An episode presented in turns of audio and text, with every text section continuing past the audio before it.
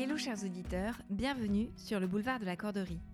Boulevard de la Corderie, ce sont des conseils et des retours d'expérience du monde de l'entreprise et d'ailleurs. Ici, je partage avec vous des outils et des exemples qui vous guideront dans la réalisation de vos projets. Je suis Juliette Pagès, passionnée de développement et d'entrepreneuriat. J'adore l'énergie qui se dégage quand on innove, qu'on crée, qu'on fait avancer les choses et j'accompagne des entreprises sur les sujets liés à leur croissance et à leur gestion.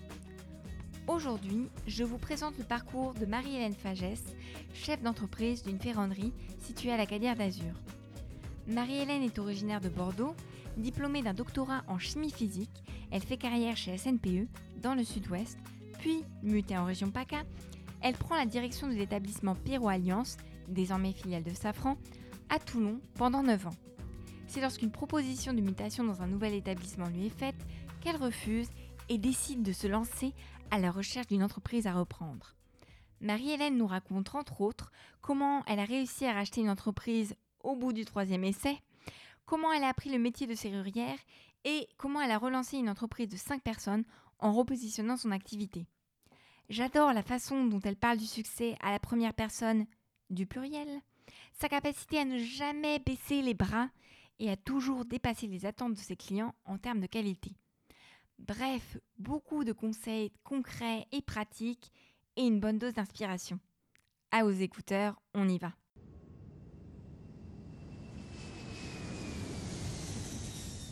Pour commencer, j'ai demandé à Marie-Hélène qu'est-ce qui avait pu faire la différence chez elle et lui donner l'envie d'entreprendre.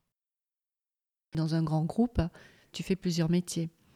Les années passent et tu ne réalises pas parce que tu es pris dans un flux permanent euh, d'activités. Tu prends plusieurs postes, tu as des responsabilités, tu apprends plein de choses nouvelles. Donc quand tu fais plusieurs métiers et que tu as la possibilité d'en changer quand tu en as envie, pratiquement, c'est vrai que tu es moins inspiré à te dire bah, je vais euh, partir et voler de mes propres ailes. Parce que tu sais qu'au sein du groupe, tu vas trouver un poste ou euh, une activité qui va t'intéresser et qui va te permettre d'évoluer. Je pense qu'au bout de la trentaine d'années, bon, on va pas insister sur les années qui passent.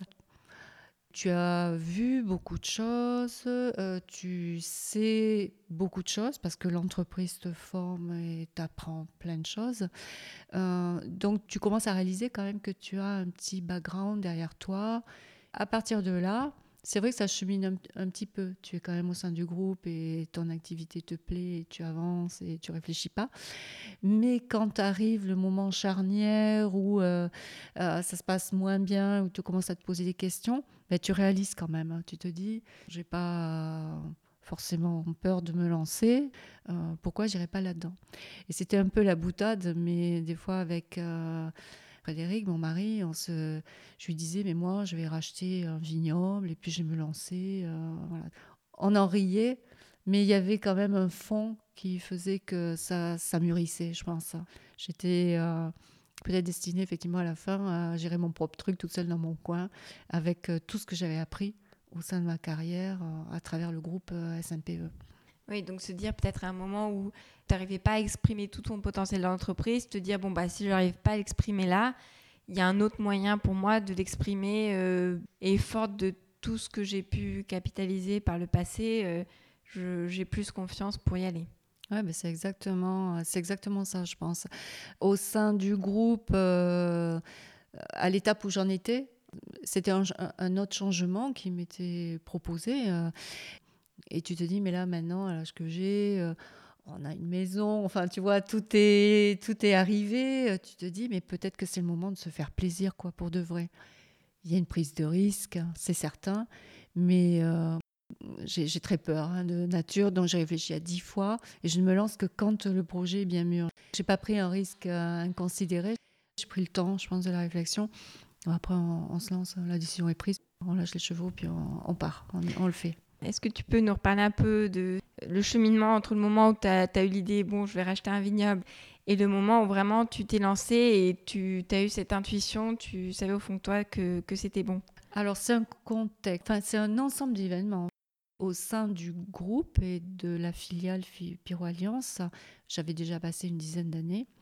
Et euh, au sein d'un groupe, euh, quand on a des postes de responsabilité, on évolue et on, change de poste et on change euh, éventuellement d'établissement. Donc là, ce qui m'était proposé, c'était de partir sur un autre établissement situé à Sorgue. Donc compte tenu du contexte familial, j'avais des grosses contraintes personnelles qui faisaient que envisager ou un déménagement ou me déplacer la semaine pour rentrer le week-end d'énormes problèmes. On a essayé de résoudre l'équation, euh, même euh, avec l'aide de, de, Pyro Alliance, et malgré tout, c'était mission impossible. Donc, résolution était prise de quitter l'entreprise. J'ai dit non, je ne peux pas partir. Et j'ai j'ai cheminé encore un petit peu et commencé effectivement à me tourner vers l'extérieur. Euh, la société m'a proposé d'ailleurs de, de, me faire épauler par un, cabinet pour me replacer dans une entreprise de proximité. Mais très rapidement, non, j'ai décidé de, de, racheter une entreprise et de, de rouler ma bosse toute seule. D'accord. Et comme tu disais justement à ce moment-là, de, de, te faire plaisir, de faire quelque chose qui te correspondait plus. Voilà, en fait, un, groupe, c'est génial. Euh, mais c'est aussi beaucoup de contraintes. on est dans un cadre on est d'ailleurs moulé pour ça. Donc, euh, au, bout d'un moment, on se dit, mais j'aimerais faire ce que je veux, quand je veux, me donner mes propres euh, objectifs, faire ce qui me plaît, faire ce que j'ai envie, le jour où j'ai envie, pas rendre une copie, tel jour, telle heure, si, si, si, si je peux pas. Donc, fonctionner pour moi. Et j'avais pas du tout envie de réintégrer un, autre groupe, en fait. Je voulais tester ce que c'était que travailler dans une petite entreprise. Parfois dans un gros groupe, parce qu'il y a un cadre, une structure, on doit faire des choses qui, à l'échelle du groupe, doivent se faire comme ça, mais qui finalement sont contre-productives, qu'on sait que nous, on pourrait s'organiser différemment, mais que le groupe ne permet pas d'avoir cette flexibilité euh, qu'on peut avoir quand on travaille tout seul et du coup vraiment s'adapter à ce qui est le, mieux euh, par rapport à la réalité du terrain. Alors, exactement. Dans le fonctionnement d'un groupe, il y a des, passages obligés et qui sont des passages euh, chaque année à la même époque. Tu sais qu'il faut euh, préparer euh, des projets d'investissement, il faut évaluer le personnel, il faut préparer les audits ISO 9001, il faut préparer les audits 14000, il faut préparer les audits sécurité. Et tous les ans, à la même période, c'est la même chose. Et, tu t'éloignes en fait de ce que tu aimes. Et ce qui commençait à me peser euh, souverainement, bon, c'était très bien, mais c'était pas quand même l'activité qui me plaisait le plus. Moi, j'aime tout ce qui est pratico-pratique et voilà. L'amélioration continue, voilà, ça, j'adorais ça. Améliorer les postes, améliorer les flux, euh, repenser l'organisation de l'établissement. Quand euh, tu passes quatre heures dans une réunion à noter des processus, euh, voilà, ça commence à me saouler grave, quoi, voilà, pour dire les choses clairement. Oui d'avoir un peu plus de, de, capacité de faire du développement plutôt que de vraiment être dans une routine. Euh, voilà. C'est vrai qu'un groupe, à un moment, il faut quand même qu'il y ait de la structure. Hein, donc, euh, Absolument. Plutôt que de respecter la structure, faire de la croissance. Oui, voilà, exactement. Voilà. Après, euh, je, pense qu'effectivement, ça a amené beaucoup d'améliorations. tout ce qui est qualité, 9001 à l'époque, hein, parce que ça a évolué, 14000, tout ça, c'était indispensable. Il fallait en passer par là. Et que ce soit dans l'amélioration continue, c'est très bien. Mais on a envie de passer quelques heures à faire des choses un peu plus euh, pragmatiques, euh, qu'alimenter des processus. Il n'y a plus d'ISO 9001 à la ferronnerie et il n'y a plus d'ISO 14000. C'est pas pour ça qu'on fait n'importe quoi, mais bon, au moins on s'est allégé euh, cette partie-là. On est un peu plus dans le pragmatique, voilà. du coup, à ce moment-là, tu décides de, de racheter une entreprise. Si j'ai compris au début, tu cherchais plus quelque chose dans le même secteur d'activité que ton ancien employeur pour éventuellement travailler en partenariat avec. Comment ça s'est fait là, la démarche de prospection, d'identification d'une cible à racheter? Alors, je pense que de tout le processus, c'est ce qui est le plus, le plus difficile. Il y a très peu d'entreprises quand même qui répondent complètement à, tes critères. Donc, il faut chercher tout azimut. Donc, beaucoup de forums, euh, acheter beaucoup de revues. On trouve beaucoup d'annonces d'entreprises à vendre. Il faut s'approcher des associations, les VAR entreprises, les VAR initiatives, l'association CRAC, une association d'anciens dirigeants d'entreprises qui aide les gens qui souhaitent reprendre des entreprises Il faut poser question à tout le monde, rencontrer euh, les gens sur les forums, les experts comptables, les notaires, les banquiers, de façon à, trouver sa cible. Alors, par le biais du CRA, je me suis abonnée à un outil qui euh, donne des informations sur les entreprises. La première chose, c'est de savoir ce qu'on cherche. Je faisais mon, tri, euh, la taille de l'entreprise, sa santé financière, et ensuite écrire directement au, gérant pour savoir si son entreprise était à vendre. Ensuite, il faut se faire aider. Donc, je me suis rapprochée d'un expert comptable qui avait une entité qui permettait d'aider les chercheurs d'entreprise à trouver des entreprises. Donc attention aux écueils, parce qu'effectivement, je m'en suis rapprochée, je me suis frottée, je me suis brûlée, j'en suis partie. Là, je suis partie en courant, parce qu'effectivement, j'avais trouvé une entreprise que j'ai amenée donc à cet expert comptable. Sur le plan financier, j'étais pas sûre du coût. Donc j'avais besoin vraiment d'une analyse de bilan. Euh, donc on m'a dit mais tu peux l'acheter, il n'y a pas de problème. Euh, voilà. Et puis euh, comme je doutais, je me suis rapprochée des agences consulaires et de VAR Initiative qui quand ils ont fait l'analyse m'ont dit mais il faut surtout pas y aller. Même les banquiers d'ailleurs, on peut amener son dossier à un banquier pour lui demander de l'analyser. Et même la banque m'a dit n'y allez pas prendre plusieurs avis et peut-être se dire euh, c'est pas grave de laisser passer ce dossier, mais il faut attendre le, bon hmm. et avoir plusieurs feux verts. Oui, voilà, exactement. Donc, ensuite, j'ai retrouvé euh, par le biais là, de la Chambre des métiers une entreprise qui me paraissait très intéressante, qui correspondait bien à l'activité que je souhaitais faire. Et j'ai passé beaucoup de temps avec le gérant à analyser son dossier, son entreprise. Et j'étais. Euh, euh, épaulée à ce moment-là par la Chambre de commerce, une, branche euh, justement pour euh, tout ce qui est reprise entreprise qui est extraordinaire. Et donc on a monté un dossier pour aller jusqu'à l'achat de l'entreprise. Ça a beaucoup échangé par avocat interposé et ça, ça, commençait à être très très compliqué. Et donc la personne qui était à la chambre de commerce m'a dit, bon, je vais vous, vous amener chez quelqu'un qui va nous dire ce qu'il faut faire. Et je me suis rapprochée d'un expert comptable qui a analysé le dossier et qui m'a fait écrire noir sur blanc les conditions dans lesquelles je voulais reprendre l'entreprise. Il m'a dit, et si on n'est pas dans ces conditions-là, on ne la reprend pas. On est d'accord, ça faisait quand même euh, sept mois que j'étais sur ce projet. Et donc on y est allé, on a bataillé, ça a été des échanges euh, énormes avec les, entre avocats à ce moment-là. Et euh, on n'a pas pu remplir toutes les cases. Donc l'expert comptable m'a dit, bah, on n'a pas rempli les cases, donc il faut laisser tomber Marie-Hélène. Et donc j'ai laissé tomber. Ah oui, ça c'est une, leçon hyper importante.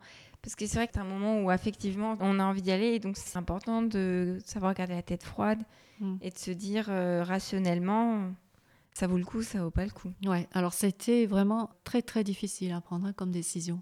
Parce que l'entreprise me plaisait. Sur le papier, ça tenait euh, la route quand même, la reprise. Donc il y avait quelques points euh, d'achoppement et il fallait quand même faire attention à la viabilité du projet. Donc quand j'ai dit, bon, ok, euh, je laisse tomber, j'avais quand même la mort dans la main. Bon. Donc il fallait repartir chercher une entreprise. Donc, on y retourne. Rebelote, on y retourne. Et, euh, et là, en fait, j'ai été épaulée par cet expert comptable qui, euh, que j'ai rencontré donc sur le tard, qui m'a expliqué qu'il qu'il connaissait une entreprise qui avait des problèmes financiers et qui allait droit au dépôt de bilan et que peut-être hein, ce serait intéressant que je m'en rapproche euh, pour voir si ce serait viable une reprise en, en création d'une nouvelle entreprise. Donc il m'a donné les coordonnées, j'ai rencontré le gérant à ce moment-là, le gérant ne comptait pas vendre Alors le gérant, il savait qu'il euh, allait au dépôt de bilan. Il n'avait pas d'autre issue. Financièrement, c'est sûr que c'est une entreprise qui avait des gros soucis. Donc il savait que son, son activité s'arrêtait. Pour lui, c'était une opportunité. Donc j'ai fait le diagnostic hein, de l'entreprise et en fait, ça tenait la route euh, complètement. Là, cette fois-ci, elle cochait toutes les cases euh, par rapport à ce que tu avais défini. C'était le bon endroit, c'était la bonne taille. Et ça respectait un certain nombre de normes de prudence. Voilà. il y avait les bons outils de fabrication. Et effectivement, quand on posait euh, sur le papier le, business plan, ça, ça, fonctionnait. Euh, donc là, la difficulté, c'est que justement, il ne pouvait pas continuer à travailler. Donc au lieu de déposer le bilan, il s'est placé en, redressement judiciaire et je suis rentrée à ses côtés pour bah, l'aider à faire tourner la boîte parce qu'un redressement judiciaire c'est compliqué et apprendre le métier à ses côtés. Voilà. En fait, ton expérience dans cette boîte a commencé par un redressement judiciaire. Exactement. Une entreprise en redressement judiciaire, hein, c'est absolument épouvantable. Le gérant est overstressé, évidemment, euh, agressé en permanence hein, par ses fournisseurs et par les banquiers.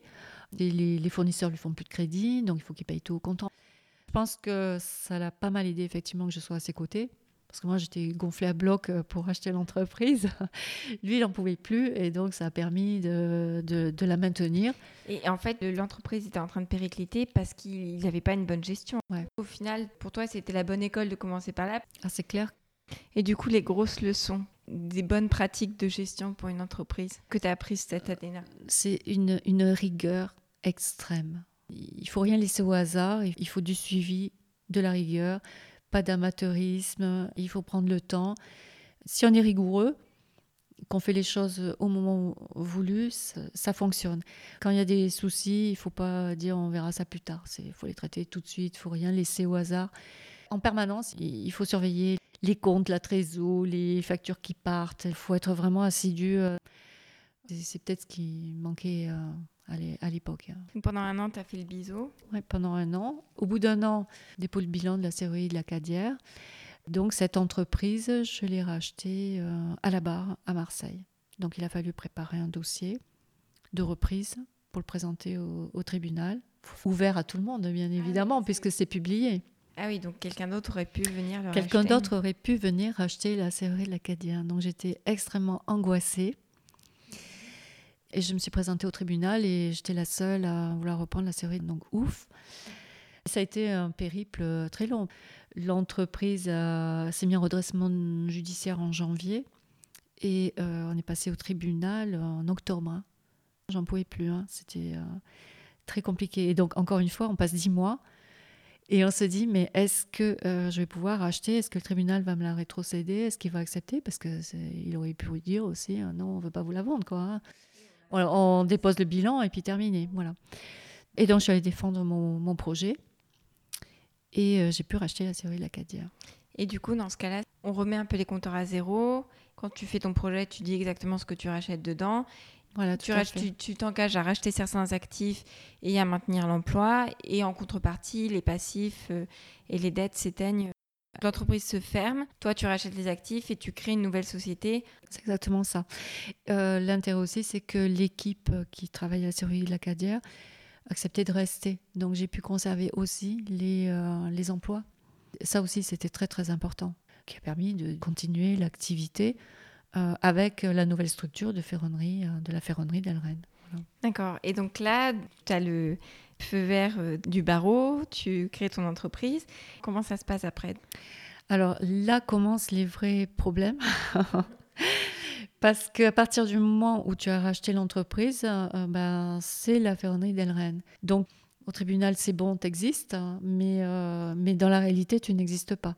Ça a démarré, mais en fait, on ne peut pas démarrer parce qu'on n'a pas les outils pour commencer l'activité, pour pouvoir travailler et aller sur les chantiers, il faut déclencher une assurance décennale qui arrive un mois et demi après, deux mois après. Donc, tu n'as pas de cabis, euh, il faut créer son établissement. Euh, donc, euh, ça a été une horreur avec les greffes. J'ai eu quatre établissements ouverts.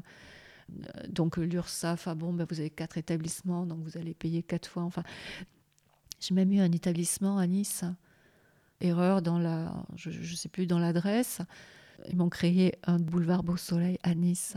Donc j'ai eu des choses invraisemblables au tout début. Là, c'est la course contre la montre pour euh, récupérer tous les outils pour travailler, parce que là, la série Lacadière avait des chantiers. Du coup, elle a déposé ses bilans, et donc je me suis présentée en tant que ferronnerie d'Elren pour reprendre ces contrats qui étaient en cours. Donc j'ai pu signer certains contrats et reprendre l'activité, d'autres contrats on n'a pas voulu me les faire signer. On m'a dit, ben non, on va prendre quelqu'un d'autre. Voilà. Donc j'avais quand même euh, de l'activité au démarrage. C'est ce qui a permis, je pense, de faire décoller l'entreprise dès la première année. C'est que j'ai pas eu besoin de repartir de zéro, d'aller chercher du travail, voilà, parce que là, je pense que le projet n'était pas viable. Et la négociation, tu avais été fait avec l'avocat du vendeur, ton avocat, son expert comptable, tu leur as laissé la main. Euh. L'une des difficultés, c'est d'être bien entouré pour être bien conseillé. Il faut qu'il y ait une équipe euh, où on se fasse confiance toute première discussion, c'est au printemps, vous serez dans l'entreprise. Puis du printemps, c'est passé à l'été. Puis de l'été, ben non, euh, finalement, euh, il y a un nouveau mandataire. Euh, voilà. Et donc, c'était l'automne. Ça me décalait, moi, j'en pouvais plus. Mais il faut faire confiance. Hein. Reprendre une entreprise à la barre, je pense que c'est un, très bon plan. rétrospectivement, je le conseillerais vivement. Il ne faut pas en avoir peur. Il faut juste être patient. Parce qu'au tribunal, ça prend du temps. Mais euh, c'est euh, intéressant parce que comme ce sont des entreprises moribondes, mais qui ont du potentiel, ça permet de les racheter à bas coût. Pour ceux qui souhaitent euh, racheter des entreprises, tomber sur ce cas, il ne faut pas baisser les bras. C'est long, mais, mais ça mérite parce que ça assied mieux l'entreprise au départ. La première année, ça s'est lancé parce que tu avais pu récupérer les, les contrats. Après, comment tu as fait pour arriver à, à mettre ta, ta, griffe, à approprié vraiment l'entreprise? Bah, Ma griffe, je l'avais déjà un peu mise en place euh, pendant le biseau. Mais euh, surtout la première année, l'objectif c'était de réussir euh, les chantiers. Je partais de loin parce que j'ai pas de formation en ferronnerie, en serrurerie. Donc c'était ça le plus gros challenge technique, c'est apprendre très vite. Euh, de façon à réaliser les ouvrages euh, dans les délais euh, sur les chantiers qu'on avait bien voulu me rétrocéder. Voilà. Donc c'était un travail dantesque la première année.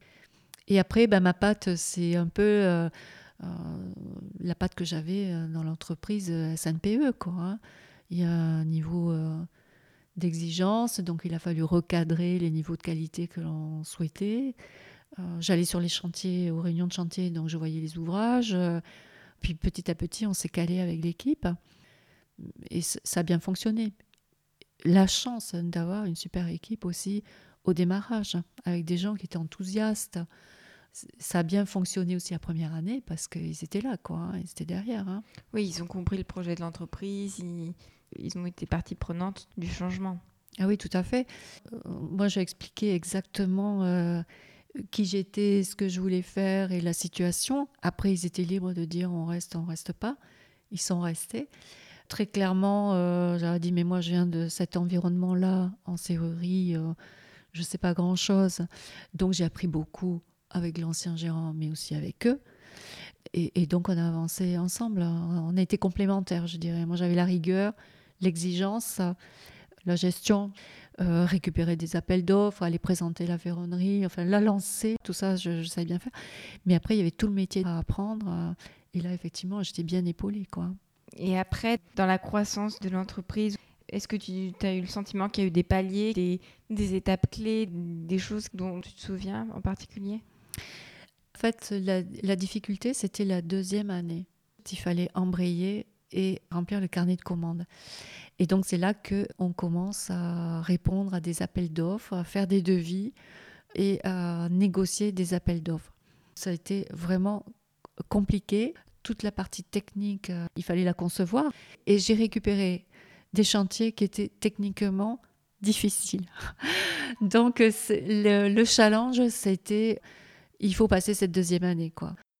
On l'a réussi l'année. Au, au, bout de l'année, j'ai dit, ben voilà, là c'est bon, j'en suis sortie. Là, j'ai fait toute la chaîne du, de la partie commerciale à la signature du PV de réception. Et là, tu dis, bon, ben, ça, ça va. Voilà, on a fait un complet, tout seul. C'était vraiment euh, cette fin d'année-là où j'ai compris que ça allait le faire. Cet apprentissage, du coup, tu l'as fait euh, auprès de ton équipe. Il y a d'autres euh, entrepreneurs du même domaine d'activité qui ont pu te conseiller. Comment est-ce que tu alors, construit? Alors, l'équipe, assurément. Ensuite, je lis beaucoup.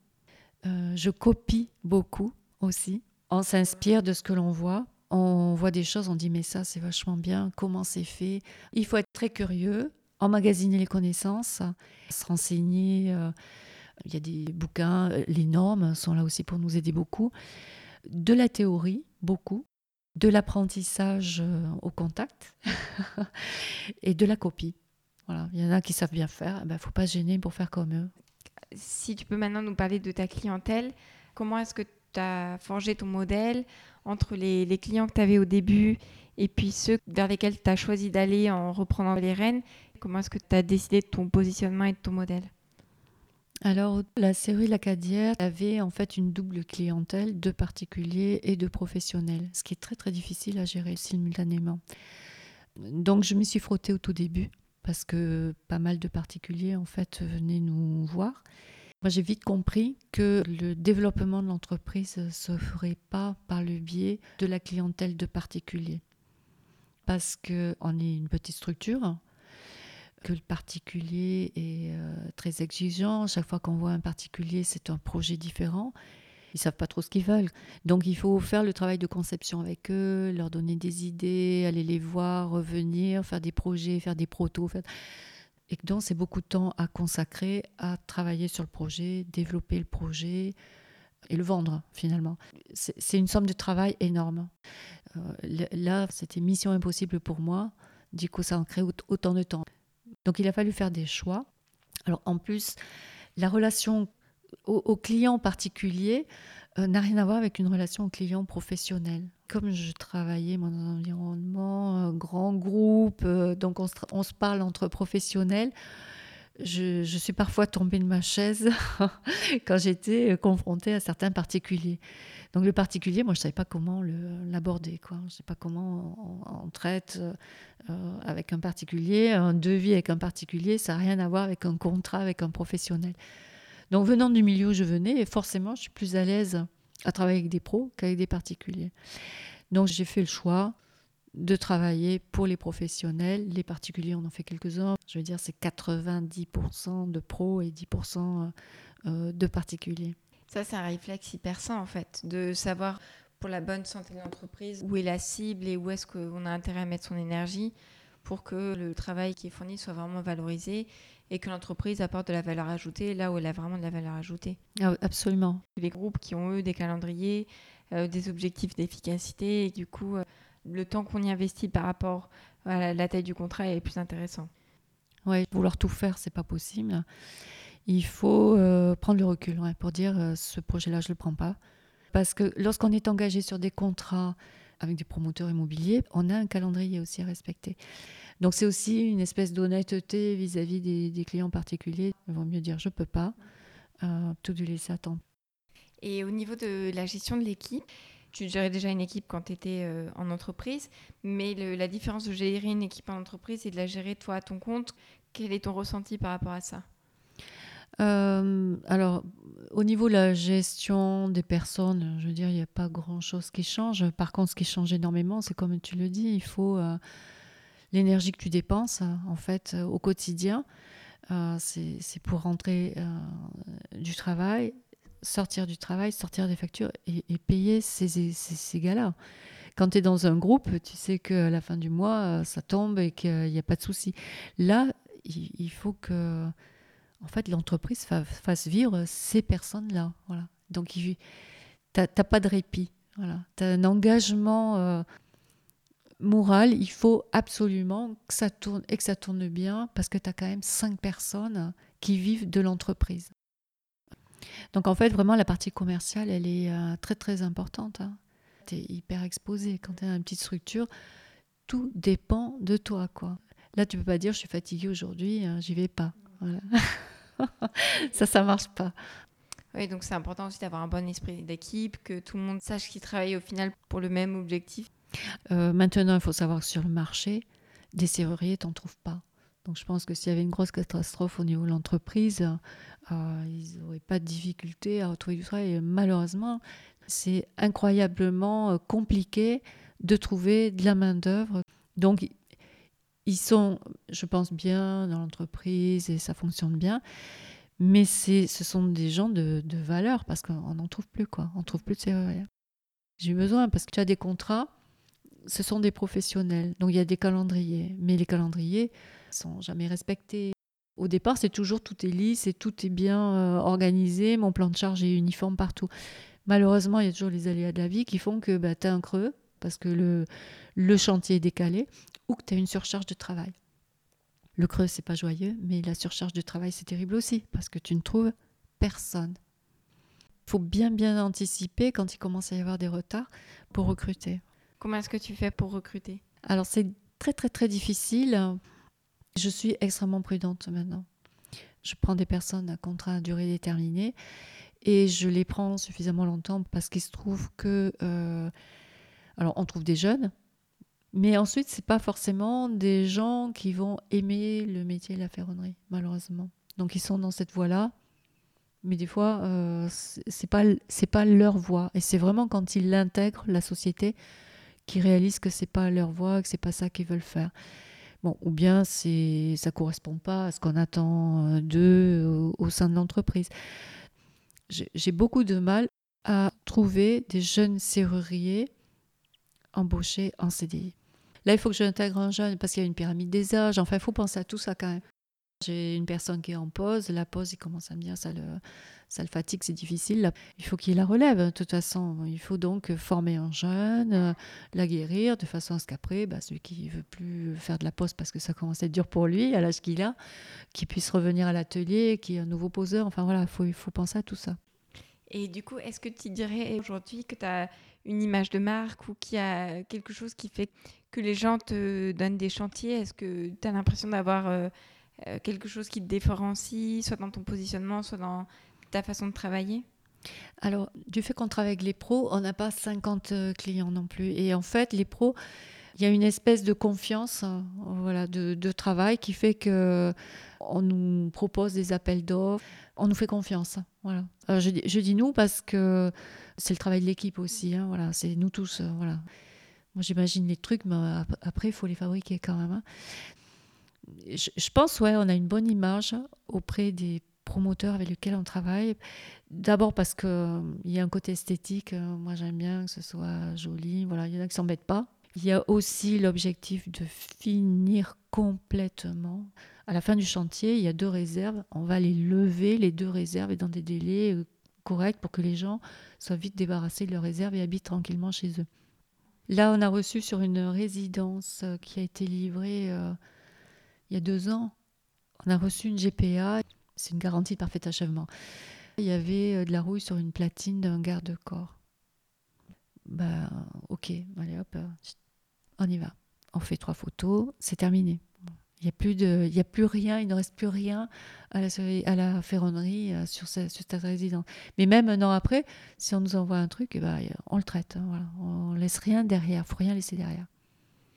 Oui, donc ils savent qu'il y aura de la qualité, il y a de la confiance dans la relation de travail, et ils savent qu'il y a aussi la volonté de vraiment euh, finir, finir et satisfaire le client, d'aller si, de pas juste faire ce qui était le minimum requis, mais vraiment d'aller au-delà pour que le client euh, en ait pour son compte. Oui, c'est ça. Voilà, on aime bien faire des belles réalisations. Alors après, c'est donnant-donnant. Il faut qu'il y ait cette relation de confiance avec le promoteur, parce qu'un promoteur qui ne sera pas correct, euh, on ne sera pas correct non plus. je, suis euh, un peu, euh, c'est un peu abrupte, mais, les promoteurs avec lesquels on travaille, où ils sont embêtés parce qu'ils ont ah mince, là il faudrait mettre une petite cornière comme ça. voilà, on, on, fait le truc, on se fait confiance, on avance et et c'est vrai qu'après, tout le monde est content quand la résidence est jolie et finie. Quoi. Voilà. Du coup, c'est un positionnement différent, c'est sûr. Bon, alors si on passe à une partie euh, où tu peux prendre un peu plus de recul par rapport à ton activité, euh, est-ce que tu peux nous partager un challenge ou un obstacle? Comment est-ce que tu as fait euh, face à cet obstacle? Alors, des obstacles, il y en a tous les jours, je dirais. Donc, le challenge le plus important, c'est un chantier qu'on a eu sur Marseille, dans un contexte extrêmement compliqué, puisque j'étais sous-traitante d'une entreprise générale. C'était l'année où je me lâchais des deux où j'étais toute seule. Et euh, un chantier où il y avait énormément d'ouvrages de, serrurerie et d'une complexité que je n'ai jamais revue euh, depuis j'ai vraiment cru que j'allais pas y arriver. quoi. J'ai vécu ça comme l'enfer sur Terre. On y arrivait. Et euh, j'en suis très fière d'ailleurs aujourd'hui, parce que le chantier est magnifique. Et avec une, exigence énorme de l'architecte qui pilotait ce, cette réalisation. Donc on a réussi. C'était, ça relevait du miracle, mais on a réussi. Et à la fin du chantier, l'architecte m'a appelé pour me dire que ce qu'on avait fait, c'était super joli et qu'elle n'y croyait pas qu'on y arriverait. Donc ça a été un truc, heureusement j'étais assise, hein, parce que venant d'elle, c'était mais un compliment énorme. Et c'est vrai que c'est joli, on avait fait du, du beau boulot. D'ailleurs, je suis très très fière de cette résidence. Mais euh, elle avait bien compris aussi, pendant l'ouvrage, que c'était pas gagné et que j'étais mal. Voilà. Elle, avait, elle avait bien analysé le truc. Ça, c'est un peu le truc aussi avec l'entrepreneuriat. Parfois, on n'a pas le choix, faut y aller. Personne ne peut y aller à notre place et c'est comme ça que. Exactement. Aussi, on, se dépasse et justement, on peut surprendre tout le monde. Oui, oui, oui, exactement. Mais même moi-même, hein, je me suis surprise. Parce que c'était vraiment le côté technique.